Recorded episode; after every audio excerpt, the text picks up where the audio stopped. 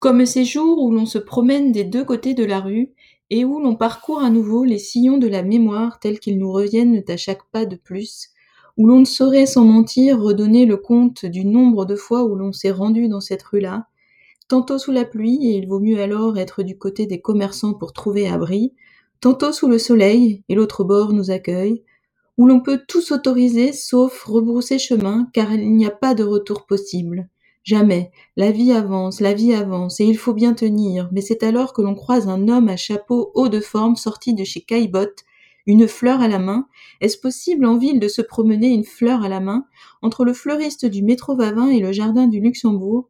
De quel tableau d'un musée voisin cet homme est-il droit sorti?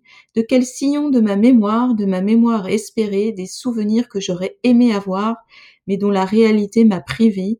Et où l'on ne sait plus vers quoi avancer, d'ailleurs, sur quel bord marcher. Les pavés sont disjoints comme des instants brisés, verre pilé, de verre le soir après bien boire, c'est presque drôle de casser le verre. De casser le verre comme un défi à soi-même.